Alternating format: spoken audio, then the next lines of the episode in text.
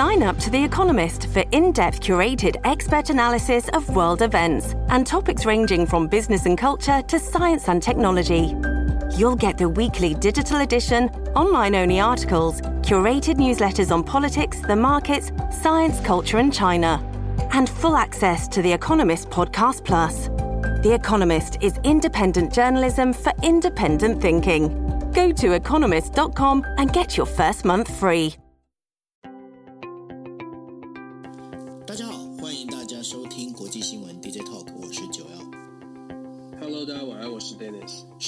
今天的时间是二零二二年的三月三十号十二点四十五分。呃，那先跟大家讲，就是说，因为今天刚好就是 Dennis 这边有一些事情哦，所以我们提早开房。明天的话，还是回到台北时间一点半。那今天为大家带来的五则新闻，分别是呢，谈到乌克兰最新哈。那乌克兰最新的状况就是说，呃，这次在土耳其的一个谈判呢，现在有一个最新的结果。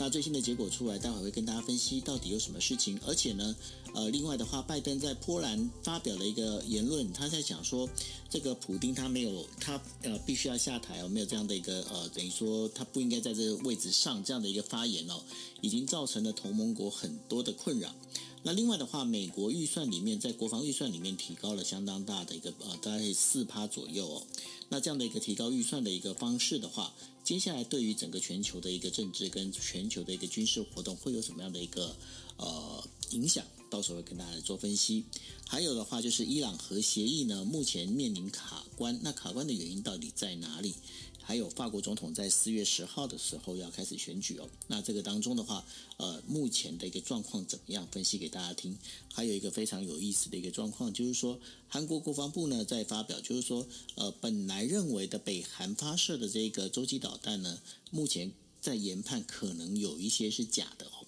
那到底怎么一回事？到时候来跟大家做分析哦。先跟大家谈一下乌克兰最新的一个状况。那目前呢，就是呃，乌克兰跟俄罗斯的这个两国的代表呢，呃，在这呃进行的第四次的一个会谈哦。那会谈的地点在土耳其的伊斯坦布伊斯坦布尔这边来举行。那结束之后呢，呃，他们呃就是包括俄罗斯的总统特使哦，就是呃梅丁斯基呢，他有透露，他说他已经收到了俄呃乌克兰做关于就是提出中立化的这样的一个条约哦，那他们会带回去做参考。而且呢，在呃基辅的这个俄罗斯军队的一个军事活动呢，会暂时的会减缓。好，那在这个状况之下呢，呃，乌克兰这边在讲的哈，乌克兰他认为就是说，OK，那今天如果要采取中立化，那这必须要有个条件哦。那什么样条件呢？就是包括了俄罗斯必须要能够啊、就是呃，确保要跟其他国家有个签约哦。让乌克兰真的是能够确保他们国家安全，但是要非武装化这件事情是呃目前是不太可能哈。那这个部分是有这样的一个说法。那另外一个就是呃美国总统拜登呃在这个演讲脱稿演出哦，他说普丁不应该掌权。那这也使得许多西方的盟友呢为此的表示担忧。为什么呢？因为这样的一个说法其实已经在干涉内政哦。那这干涉内政的言论，其实对于部分的一些新兴国家来说，其实他们会非常警戒。为什么会非常警戒？他们其实已经。对于就是美国，他其实有这样的等于说干预他国内政的这样的一个想法，会有这样忧心。那现在其他的西方国家会担心说，这样的做法会不会造成对于俄罗斯的在呃增加一些同情哦？那戴尼斯这两件事情里面，我们想先先来谈一下最新的，就是说目前乌克兰跟俄罗斯哦，他们在有可能在停战这件事情上，可能已经出现一些曙光哦。那接下来你认为会怎么演？会怎么在呃就是继续的这样子演变下去呢？我觉得确实有一个新的进展了，这个新的进展，而且在目前看从从军方的资讯，今天早上看到的最新消息，军方的资讯也确实看到了基辅附近的俄罗斯军队开始出现一些动态的游移移动，也就是说，在基辅本来包围基辅的，或者是在比较乌西的部分的这些部队呢，开始有一些动作了。那真的好像是符合了和平协议当中所说的，俄罗斯将会大规模的，就是呃。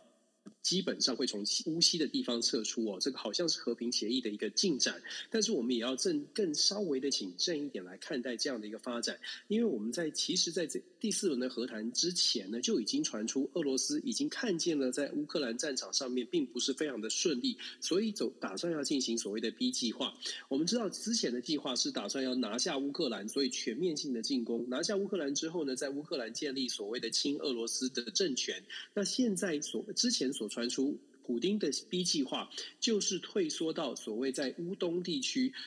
就是当时呃，这个顿巴斯地区加上克里米亚，然后现在狂攻的这个呃马里乌波尔这个地方，把乌东地区拿下来，那作为一个胜利的一个指标，等于是转换了战略的目标。那我们知道这个转换战略目标是发生在和谈之前，也就是说，为什么我刚刚说要特别谨慎？因为在和谈在和谈之前，事实上普丁就已经做出了这个转换战略目标的决定的话，那么和和谈所达达到的一个结果，感觉起来和谈就变成了普丁一个顺势的下台阶的场合哦。但是他已经设定了，他就是要从乌西这边退。就是离开了，但是会在乌东地区这边加强控制力，甚至是要把这个马里乌波尔完全的拿下，完全的掌控。所以，我们接下来要观察的是说，他是不是就像我说的，接下来在乌东地区呢，普丁还会很强、很强势的在军事上面要控制整个乌东地区。那乌西这边就是因为战略战争本来就打得很不顺，所以找了这个和谈的机会做一个下台阶。其实我这样的说法呢，其呃刚呃稍早之前，美国的国务卿布林肯也。是表达就是有点怀疑哦，就是是不是他已经做好了这个准备，让和谈在和谈的场合上面顺势的让自己好像本来是在乌克兰战场上面不是很顺的事情，变成了这个和谈出现的结果，好像很呃，普丁是很有诚意的。那大家还是要继续观察下去。那就像我说的，接下来这一个星期，乌东地区的战争是不是还是很强烈的在攻击所谓的马里乌波尔？那如果是继续很强力的攻击马马马马里乌波尔的话呢？那就代表了普丁确实他目前的战略目标是希望把乌克兰真的是像很多的媒体在揣测一样哦，把乌克兰变成了乌东亲俄部分，跟乌西就是所谓的亲欧洲部分。普丁，你某种角度来说，普丁也可以说是普丁认清了这个。所谓的现呃现实的状况，就是乌克兰其实领土面积很大，以俄罗斯现在的军事的这个攻击方式呢，是没有办法整个拿下乌克兰的，所以它撤回到乌东的区域。可是。即使是这样哦，我我觉得俄俄罗斯也是会遇到这个乌东的地区，也不是这么容易可以拿下，或者是那么容易可以掌控的。但是就像我说，我觉得这一接下来这一个礼拜、两个礼拜，看看俄罗斯他在军事上面是不是继续的在攻击乌东的这个区域，尤其是马里乌波尔是不是想要全面的拿下？如果他拿下之后，他在谈判桌上是不是真的就是变成想要谈出一个乌克兰中立化，或者是乌克兰？不加入欧盟，不加入北约，等等等等等。但是在乌东的地区，普丁也许他掌握了之后，他就会说：“那我乌东这顿巴斯地区的这两个共和国以及克里米亚，你必须要让他们自治，甚至是让他们独立哦。”普丁的盘算大概是在军事上面，如果有战如果有战果之后，可以谈得更多的筹码。那现在这个和平。如果真是这样的话，现在的和平协议就变成他的缓兵之计。但是当然也有可能更乐观的表示，就是普丁真的他受到了西方的制裁，然后种种的国内的压力，让普丁觉得好了，现在这个和谈就顺势的就撤回来了，然后顺势的就。这个呃乌东也不打了，但是我觉得这个比较乐观一些，就是要普丁呢，过去按照普丁的经验，要普丁完全就是在他没有觉得他输定的情况之下，就要让他完全放弃。我觉得这不像是这个俄罗斯的作风哦，所以我会比较谨慎的看目前和谈的所谓出现和平的曙光，我会觉得这是另外一种的策略上的运用，保持他自己的呃，等于是改变了他的战略目的，但是。普丁要说完全的就是认输，我觉得好像还没有完全的认输哦。这个这个是我们接下来这一个礼拜可以观察的。呃，这个部分的话，其实在呃整个媒体里面也在谈的哈，就是会不会把乌克兰变成朝鲜半岛化哈，也就是说呃化成乌东乌西两边哦这样的一个做法。那其实，在开战之前呢，我们在国际新闻 DJ Talk 的时候也稍微有提到这一个部分哦，就是说因为俄罗斯的军队其实是没有办法完完全全吃掉整个乌克兰，那除非当时的话，呃，就是普丁他的想法是认为就呃这个泽伦斯基呢，很可能就是俄罗斯军队一进来的话，他可以兵不血刃哦，就是直接就可以去抢到，就是呃在整个乌克兰建立一个傀儡政权哦。那目前的目前这样的一个做法，好像就是变成是说好，那没办法再就是呃退其。对，退而求其次啊。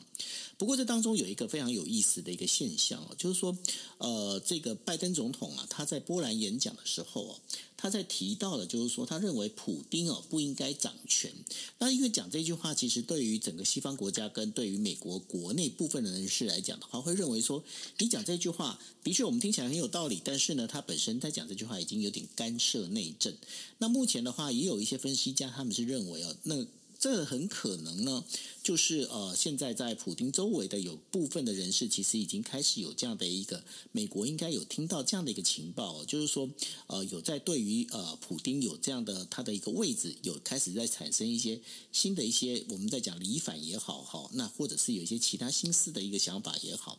那对我来讲的话，我忽然在想到就是说。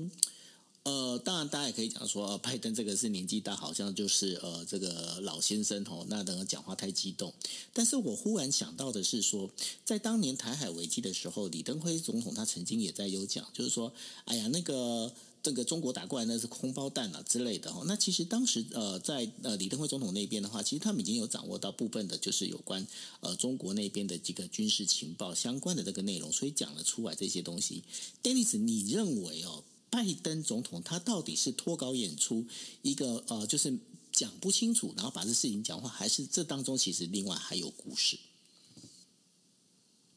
我觉得拜登到底是在说什么？现在各方都在揣测，但是我自己的判断或者是我自己的感受，我其实我当当下。在第一时间听到他的演讲，我是现场听现场的，我就说完蛋，这句话不对。为什么会这样说呢？不是说我们好像很懦弱，而是在国际政治上面，就像九二你刚刚形容的，他是一个美国的总统，而且是现任总统。然后这场战争不是美国在打，这场战争是美国在旁边，基本上是旁边支援的角色。过去美国的总统也确确实实曾经有说过，像是呃这个海山，伊拉克的海山，像是这个格达费。利比亚的格达费，事实上，美国以前的总统都曾经有说过这些人不适任，但是重点差距在于说，过去这些人被形容的这些不适任的总不适任的元首的领导人呢，都是美国自己去打的，美国自己去介入这场战争哦，这些战争，然后可能去推翻他的政权。但是现在的状况不是如此，所以会引起这么大的争论哦。拜登总统为什么说出口之后呢？大家会期待说，如果你支持，大乍听之下觉得他很很受到鼓舞，支持他的朋友会觉得，那美国是不是要采取行动了？如果不采取行动的话，往后退的话，这个伤害其实挺大。那他是不是失言呢？我觉得其实他是他自己说他。没有改，打算要改变政策。他自己说他是一个义愤，他在表达的是一种义愤，他表达的是说这个他心里面的想法哦。那你你说他是不是失言？我觉得他，我觉得他他确实考虑不周。至少你可以看到盟友的反应，然后你再看到国务院第一时间、白宫第一时间、布林肯在第一时间，都是在二十四小时之内。很快很快的回应，就如同我刚刚所说的，任何对国际政治熟悉的人来说，如果你没有打算要做这件事情，我们说君无戏言。包括拜登总统自己在他的过去的从政生涯都常常说君无戏言。他这样当然这是就是我们中文说啊，可是他其实常常在过去当譬如说川普总统任内，他常常讲说君无戏言，去批评川普乱这个失言哦。所以当他讲出这句话的时候，旁旁边的人当然就会说，那你是不是也君无戏言？你既然讲了，你就得做，否则的话会影响到。其他国家的观感，果不其然，欧洲国家像是马克宏，他就说用字遣词要小心。德国说 regime change 就是所谓的政权转移，不是德国的目标哦。我觉得有点可惜，我会觉得有点可惜的是，其实拜登总统在这一次造访欧洲，他想要传递的是一个希望民主国家可以团结起来的一个意向。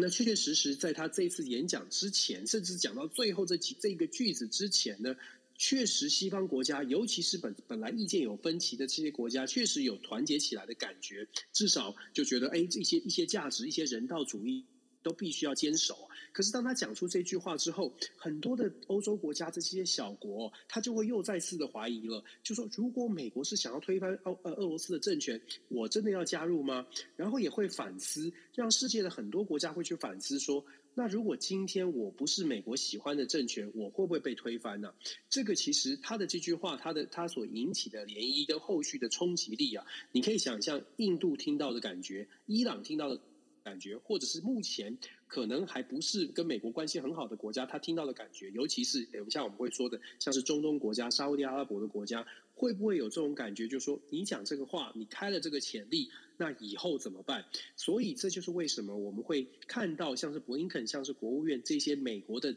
外交界的人士哦，会这么快的赶快来做灭火，去强调说这个跟政策无关，这个只是一这个一种一种形容，这个甚至他还有这个呃媒体的评论人呢，帮助拜登总统去做一些反辩这个辩解哦，他讲说，既然拜登总统在一开始讲说 For God's sake。他的意思呢，就是说，他希望说，看到上帝的旨意上哦，这种坏人、这种不好的行为不应该发生。所以，既然拜登总统讲了 “For God's sake”，那么就代表说，这不是以一个凡人的角色来说话哦。这个我不知道大家听起来怎么样了，但是确实有人是用这样的角度来帮拜登在解释为什么他讲这句话应该没有太大的问题，不应该这个要太过的呃这个。苛责他哦，但是我还是要说，其实我觉得国际政治啊，尤其在现在这么大的变动和变局当中，美国它其实有很呃，在很方方面面，过去这一年多的时间，方方面面都让是让人家觉得，也许你说的比较多，说的比做的多。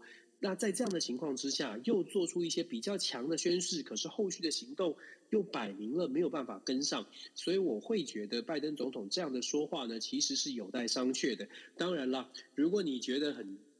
这个慷慨激昂，觉得你很你觉得很受振奋的话，那我也我我只能说就是嗯，这这个这个还是要要看行动，而不是只是看说话。For Dennis said，对、啊。没有，哎，我真的看到评论觉得很可爱，就是我我也不是批评，就是觉得他们真的是拿佛然后就用这句话来说，哦，拜登总统既然讲了，这是神，他他说说是在他这是心理上跟神的对话，你怎么可以批评他呢？我就觉得，嗯，这个，那下一次以后我们就先讲一个这个，那我们就可以讲我们想说的话，因为我们是在跟神对话，这很可爱，我觉得。不过，不过真的是包括日本很多的这个政论呃政呃政论家哦，他们也在讲说，因为他们是那个，因为这个演讲是在呃，我们都不管是在日本时间或台北时间，其实都是在凌晨的时候。然后你在看的时候，本来就是像你讲的，就看到哦，觉得哇，真的很感动，很受鼓舞。然后他那句话是最后才出来的，对不对？最后一句话啊，对啊。然后脱稿的是脱稿的，的最后一句话，然后整个就大家就本来是坐得好好的，就从椅子上整个跌下来说，你在讲什么的？对，真的就是你真的，不管是国际政治的这个资深的记者、媒体人，或者是国际政治的学者专家，我相信比较熟悉国际政治运作的，都会觉得说：“哎，哇，这句话不得了，这句话是大条的，真的是可以发动这个头条新闻，因为这是要推翻政权的，这是很严重的。”对啊，对啊，那所以就是真的是不晓得是不是拜登总统演讲到一半，真的是开始脑袋发热还是怎么样？不知道那。这个东西其实这个非常严重了，因为这就是我们刚才有提到，这是属于干预内政哦，这个是完全是不完全在国际政治上，这是很非常不 OK 的事情。OK，好，那我们来进行第二则啊。第二则新闻是要跟大家讲的，就是说，呃，拜登政府在二十八号的时候宣布，二零二三年财政预算当中，国防开支将比二零二二年增加百分之四，达到了八千一百三十三亿美元。那这当中的话，当然就是已经除了就是被呃指定为最大 最大的竞争对手中国之外呢，现在还包括了就是对于俄罗斯的这样的一个呃入侵乌克兰的事情呢，这也增加了它的一个速度哦。那当然了，在这个拜登他也在讲了，就是说这个世界变呃，世界已经在改变了。那除了因应恐怖组织之外，我们必须要面临到中国还有俄罗斯其他国家激烈的一个竞争。那所以呢，这是历史上对于整个国家安全最大的一个投资。那另外的话呢，就是包括了现在目前整个美国的国防开支呢，它已经增速恢复到了跟上一届川普政府一样的一个水平哦，然后持续在往上增长，增长大概三到五趴左右哈。那在用这样的方式，那当中最主要这些钱呢是用在所谓的欧洲威慑威慑倡议里头。那对于这整个一个呃预算当中增加了国防预算这个部分的比例，Dennis 你怎么来解解读这件事情呢？其实这个预算，川呃，这个拜登提出来的预算案总共达到了五点八兆美元，其实数字也是非常的多的。大概两个面向，除了刚刚九欧你说的这个国防安全的部分之外，很值得重视之外，另外就是经济，所以它主打的是两个箭头，就是经济经济预算跟国防预算是最重要的。当然中间有一些小的提案。那我们先说国防的部分，国防它确实是提升了，提升来到了八千一百三十亿，比去年度的七千七百多亿呢，事实上是有大幅的上涨。但是我还是要强调，如果把通膨算进去的话，它的上涨幅度可能比想象当中的呃有限一些哦。但是还是要说，它的这个八千一百多亿确实是非常非，就是确实代表的是民主党政府也意识到了军事力量还是还是这个呃最实际的硬实力哦，硬实力是绝对不容小觑、不能忽略的。那美国的国防预算增长。细节的部分可能后续还要再看，说它到底是呃增加了哪一些，或者是到底打算要怎么做。但是可以确定的是，对于未来的所谓的竞争的对手，包括了像是就就是中国啦，其实就是基本上在印太战略或者在中国上面，它这个新新增加的国防预算一定会有部分是呃琢磨在这里。然后再者呢，美国本来美国的军方就有在提提出所谓的军备的现代化，也是其实。早就需要军备的现代化了。美国也很长很长一段时间哦，这个在军备的这个汰换上面，它真的是有点有点有点慢了。所以其实美国的国防单位早就已经在呼吁说，美国必须要赶快的现代化，赶快的新建新的船、新的船坞、新的维修设备，都是美国其实早就已经在呼吁的。那拜登总统呢，在刚上台的时候，军方其实对他是比较担心，觉得说民主党一向的以内政为主，大概不会这个，而且他之前。之前提的这个预算案，也让国防单位觉得好像这样子下这样的这个预算投入，基本上没有办法跟快速成长的俄罗斯或中国来进相来相提并论哦。所以拜登总统这一次呢，尤其是乌俄冲突，给了他一种国际的氛围，让他可以在国防上面增加多一点的预算，至少他的民主党内的阻力会小一些哦。共和党本来就是支持的，但民主党的阻力变小，也帮助他可以提高提出更多的预算。后续的细节，我们可以再来慢慢做讨论。那再来呢，在经济上面，其实我觉得经济上面也是一个重要的部分，因为民主党现在真的是选情低迷，拜登呢在不知不觉当中，他的这个这个支持度又来到了新低哦，又创下新低了。大家可能会觉得说，哎，这个乌俄战争、乌俄冲突，然后拜登在国际上面有这么这么多的表现，媒体国际新闻。每天都有报道美国的角色哦，那为什么拜登的支持度会往下呢？这就是我们之前一直在 DJ Talk 所说的，对于美国的选民来说，外交政策那是很遥远的事情，他看见的是他去加油站那个油价有没有下降。所以基本上，拜登在俄罗斯跟乌克兰的冲突事件处理的一个关键，在于说能不能赶快把事情平息，能不能赶快让油价降下来。那今天现在这个和平协议，今天这油价就下降了。所以美国民众啊，其实他非常务实，或者他根本也看不到太多的外交的思考，他只看的是，如果拜登你做得好，那油价就应该下降，通膨就应该下降，而不是说哦，我们还要去。自己去找国际新闻说你在外交上帮美国做的很好的表现哦，所以这是美国民美国一般选民非常务实的想法。所以拜登总统呢，你可以看到大家他在预算案当中也提了，相对于这个相较于外交来说，其实我觉得更重要的是他在内部上面提出的这个预算案，尤其是他的加税哦，他提着这五点八兆真的是非常多，他的这个加税这个这个钱里面呢。它有一个部分是针对最有钱的那百分之一增加了这个税负，然后它在企业税的部分也增加了，从百分之二十一提高到百分之二十八。基本上的重点就是呃，希望让美国一般的民众能够有感，就说，哎，你四十年收入四十万美金以下的任何人呢都不会受到加税，但是以上的就是比较有钱的，他会被加税。这个这样的议题，其实在拜登选举过程中过程当中就已经说了很久。只是他现在用预算把它落实，那落实之后呢，希望可以拉抬，就是民主党的声势，希望可以拉抬，让一般的选民觉得，哎，这个比较有公平正义哦，有钱人会被课多一点的税。可是你也可以想象，共和党是会一定会不满的啦，尤其是企业税的部分哦，从企业税中从二十一趴到二十八趴。很多的共和党人呢，就会说，这个企业税的加征，并不会真的是让企业去去多付税，或者是企业付税，它必它一定会转嫁给消费者。其实大家可以想象一下，那共和党的论述是说，拜登做的这件事情，做的在企业税、企业身上抽多一点的税，他只会逼着或者变相要求企业把整个物价再往上拉抬，因为企业一定不会舍得以现在的获利抽出割出一块去交税。企业的做法通常在增加税增增税的时候呢，企业的做法就是把产品的价格也往上提，所以民主党人会大。一定会在接下来的这个攻防当中，一定会去强调说，拜登这个预算呢，事实上他是有点，就是说很社，一定会说他是社会主义啦，一定会说他是这个啊、这个这个把把这个企业的发展都限制住了，或者是多的的对富人很不友善。我觉得后续我们还可以看的，尤其是拜登提议说，这个百亿万富豪啊都要加都要加很二十趴以上的这个所所得税哦，尤其是在股股市里面、金融市场里面的收收益的税负哦。我觉得这个后续可以观察是什么呢？是因为我们知道美国的选举事实上跟金钱是很有关系的。过去的民主党呢，其实在克林顿时代。民主党就跟这个财团或者是有钱人走得非常的近。那拜登做这件事情，会不会让民主党其实在未来，尤其在选举当中，他的募款会出现一些问题，或者是有钱人会不会反过来更加的去支持共和党，觉得诶，拜登的这个计划伤害到有钱人的权益？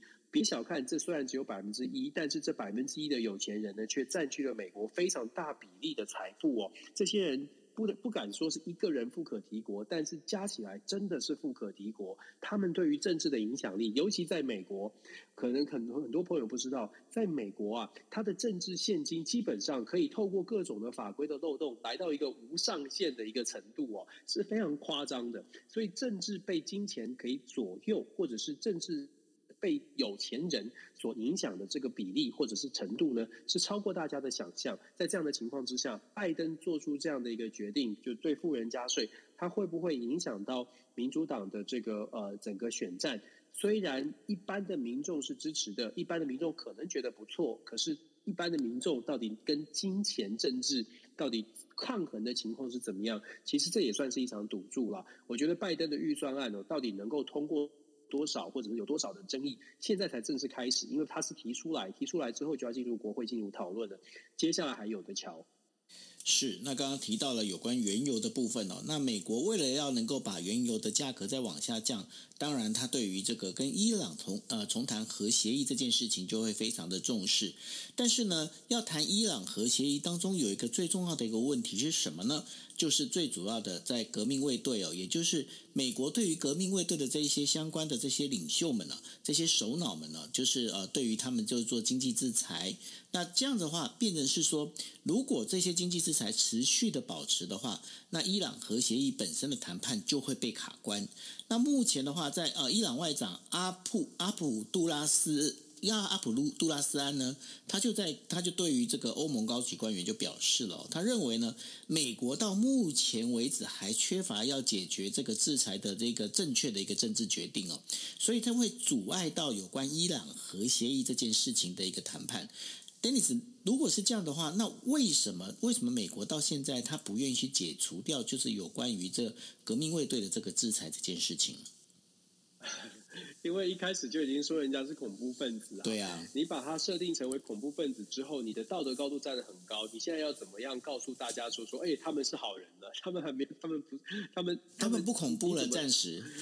对，就是 你怎么去说服大家呢？你怎么去说服中东的这些国家，尤其是对于伊朗本来就有敌对状态的，像是以色列或者是阿拉伯的国家，突然告诉他说，哎，那我对他不制裁了，这些国家当然会直接就联想到，那美国你。讲讲白了，你就是为了要让伊朗的原油回到油价市场上，平抑油价嘛。所以其实这些国家会失望的，所以美国才会赶快的派出这个布林肯到中东国家去参加会议。它主要的目的就是因为在核协议上面，如果真的要有进展的话，美国必须要提供给这些盟友哦更多的一些说法。那接下来我们可以看到的是，呃，既既然去参加开会了，那有没有办法能够成功说服这些中东盟友？我们我们要看后续的动作，可是难度很高。就像这个呃革命卫队，是不是要能够抵呃移除到所谓的呃外国恐怖势力哦？伊朗现在站得很很牢，伊朗现在踩得很死，就说这个革命卫队是一个前提先决先决的条件。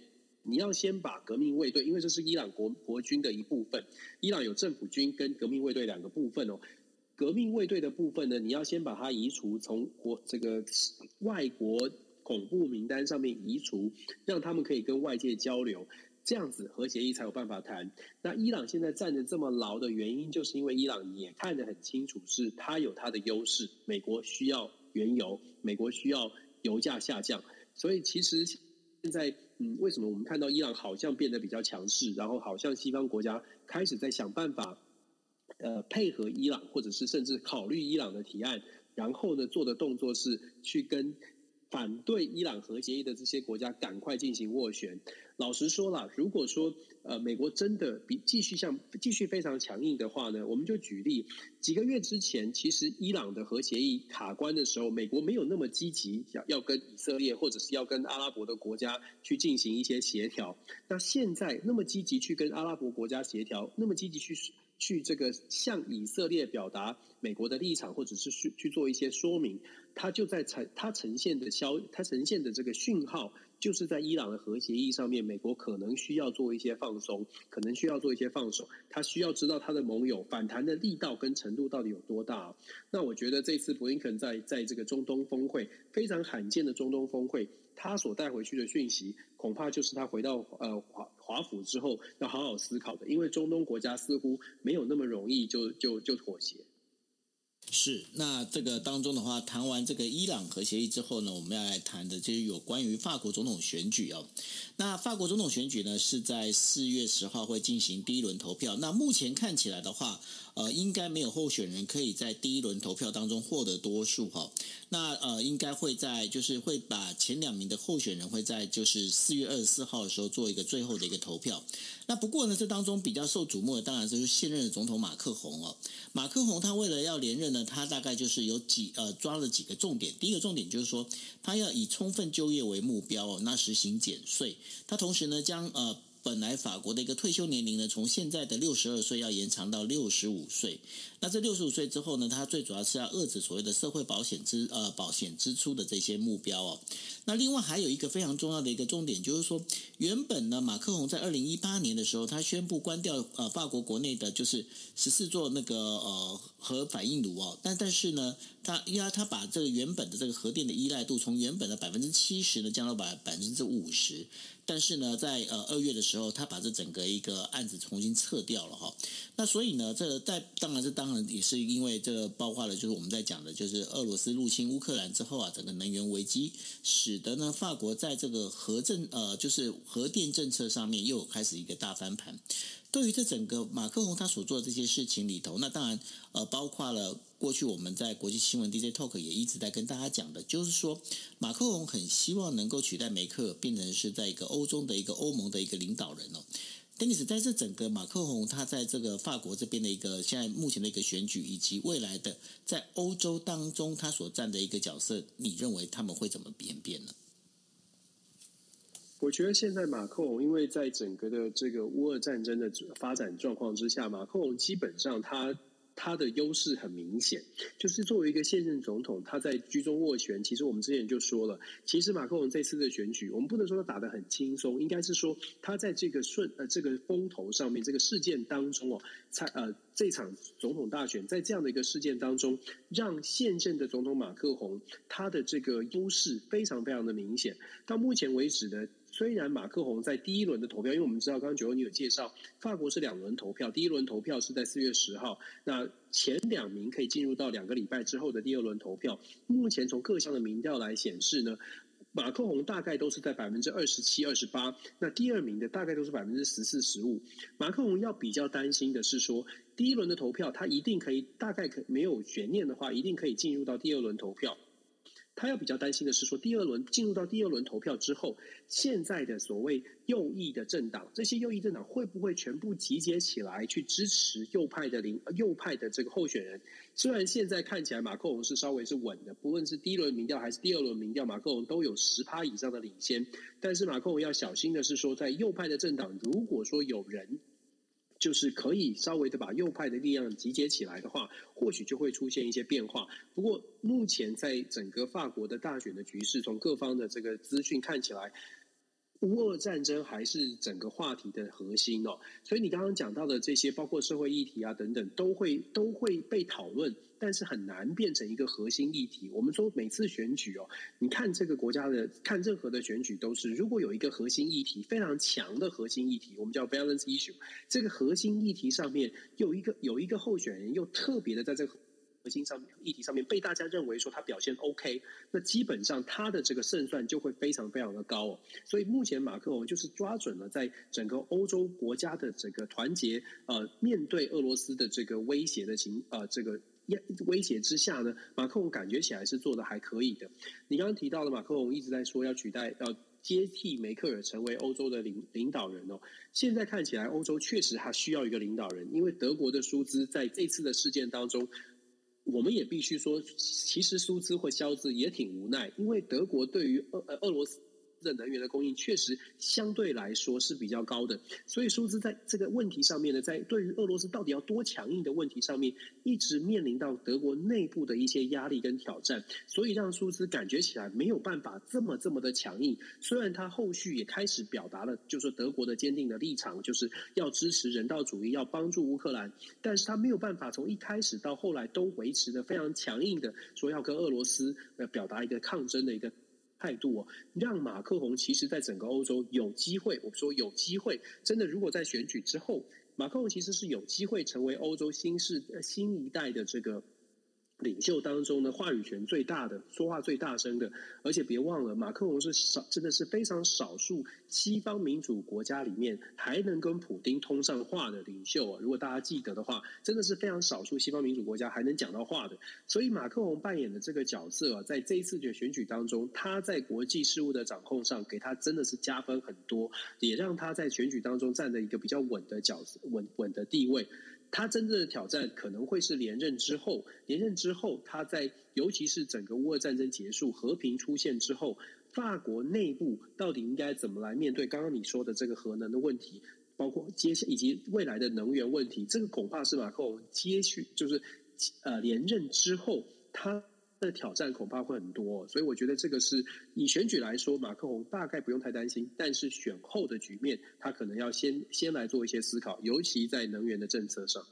是，那当然了，就谈谈完那个法国总统的选举哦，我们就在讲说，呃，韩国总统刚选完哦，那选完之后呢，在上个星期我们还有跟大家在报告过，就是说，呃，现任的总统文在寅跟呃下一届的总统呢尹锡悦。对于到底要不要把总统府哦，就是把现在总统府从现在青瓦台搬到呃，就是离大概呃青瓦台大概一点五公里左右的个国防部的这个附近哦，对这件事情呢，两边是相持不下。不过呢，在二十八号的时候呢，文在寅表示哦，说说我们仔细的研，我们会愿意来仔细研究这个如何呃，就是搬迁的这预算来予以配合哦。看起来两个总统哦，就是两个前后任总统，似乎已经达成了一个比较好的一个共识。那这会不会是一个好的一个趋势呢？那当然我们可以继续看下去。不过呢，韩国国防部在二十九号的时候就发表了，就是说原本那个北韩所二十四号所发射发射的这个洲际导弹飞啊、就是弹道弹道导弹了，ICBM 嘛，其实不是火星十七号，而应该是火星十五号。而且呢，因为这当中的话，呃，原本在呃八呃在三月十六号的时候有发发射过一次火星十七号的导弹哦，但是呢，它应该是在空中爆炸分解哦，分解之后呢，部分的碎片掉到那个平呃平壤，造成一些平民的一个损失哦。这是韩国国防部哦对于韩国国会所做的一个报道。那另外的话，大家如果印象深刻的话，就是呢，呃，这一次这个在火星十七号发射完的。北韩任务啊、呃、发表的这火星十七号发射完之后，呃，那个就是金正恩拍了一出有一点好莱坞的一个动画片哈。那但是这动画片五角大厦呢，他们在研判呢，这些所有的片子里面，其实是他把部分的一些发射图像全部用拼接的方式一起编辑剪接哦。那从这当中可以从阴影的方向还有现场天气来判断，这个很多的一个发射的一个时间跟呃场景其实是不相吻合。Dennis，这看起来金小胖是真的是吵着要糖吃，然后尽量的也想要用呃，包括用社群媒体来扩大他的影响力喽。那就那他那那不就进步了吗？用用到社群媒体就进步了。我觉得是这样，就是说我们之前在看呢，就是说一开始的时候呢，媒体是说，哎，这是一个包括美国主流、西方媒体都在说，这是一个新式的飞弹哦。从我们说二月二十六号到三月四号两次的试射。美国国五角大厦就在讲说，这个跟以前的飞弹不同。然后在最近的这一次的试射呢，南北韩自己去宣称说这是一个新的试射的成功。然后五角大厦国呃西方媒体也说，哎，这是不是火星十七号？但是现在南南韩发发布发布的情报显示，这不是新的。然后再加上刚刚九欧你说的这些拼凑的画面，其实我们之前就在分享，在今天之后其实好像有提到哦，那。提到什么呢？提到是说，现在北韩所需要的是关注。我们一直说他选我选我选我，需要关注。可那是对外，对内呢？其实金正恩其实在四月十五号太阳节，我也说过很多次。但太阳节呢，北韩必须要有一些东西拿出来，这是历年的惯例，要表现给国内的民众看，说我们北韩兵强马壮，在元金金正恩大元帅的带领之下，大家可以想象的这种这种宣传的方式。那现在金正恩打出来这个火星十七号，它也是一种宣传呢，要让大家知道说，哎，不只是二零一七年的火星十五号，现在我们经过了五年之后，这个励精图治，我们又再次研发了新的飞弹，让大家看见，让北韩人民看见，这个金呃，在金呃这个元大元帅的领导之下，北韩更变得更强哦，所以要必须要说。内部宣传的这个效果，对金正恩来说可能更更之重要。所以，只是现在外国媒体揭揭露了这样的一个消息，就是说，也许呃，北韩的军事实力没有像金正恩他们自己所宣传的进展的这么快。但是我们必须讲，现在内部、外部所谓的这些情报，或者是西方媒体的报道，等于是戳破了金正恩的这个火星十七号。如果真的没有火星十七号，然后真的被戳破了，大家想象一下哦，就是北韩内部的人，他可能还是看不见嘛。所以北韩内部的人还是看到的是我们的伟大元帅带领我们发射了火星十七号。所以还是要强调，对于金正恩来说。这个试射，它的目的本来恐怕就不是要对外宣传说他们有多大的威胁，而是主要放在对内，对内的这个宣传，尤其是在四月十五号的祖父的冥诞，要做出更大的一个宣示，让自己的政权可以更加的巩固。那再配合他的影片，可能连年轻世代，他可能要打动年轻。新世代的心吧，我不知道有多少北韩的这个民众是可以用到用用网络的，但是我听说在北韩好像看南韩的电视剧是会被抓起来的，所以我们我们就说，那金正也许在思考要怎么怎么用一些新的科技来让自己的这个形象变得更好吧。你第一眼看到那影片的时候，你是什么样的一个感想？我觉得还蛮酷的啊！我我真的，我不我的意思是说，当然不要以为我支持，不要搞错，我支持独独裁者。我是真的觉得，哎，还蛮新的，就是让我想到，就是那个铁丝玉玲珑有没有？新的新的在地上要打滚的，就是那种感觉哦。就是哇，连北韩也开始学这个，尤其是金正恩也开始学这个，而且他他不愧是有这个这个喝过洋墨水，还蛮新潮的。对啊，去瑞士嘛，我记得哈、哦。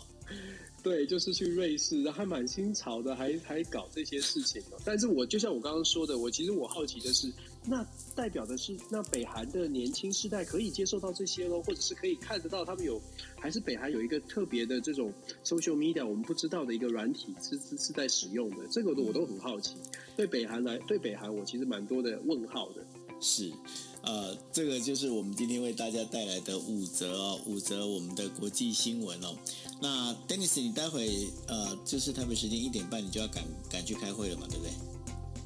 对，哦，这个对，这个礼拜比较忙一些，因为这个礼拜有朋有有客人，我请了这个 guest speaker，这个大家可能听过的这个普瑞泽先生来做演讲，跟一个一一连串的拜会，所以基本上要陪他呃呃有一些会议。对，所以所以时间才今天特别去做一些调整，真的不好意思。对，那呃，我们明天的时间还是一样哈，就是台北时间的凌晨一点半，没错嘛，好。没错没错。OK，好，那呃，这就是我们今天为大家带来的国呃五则国际新闻哦，那非常谢谢大家，那大家晚安喽，拜拜。感谢，晚安，拜拜。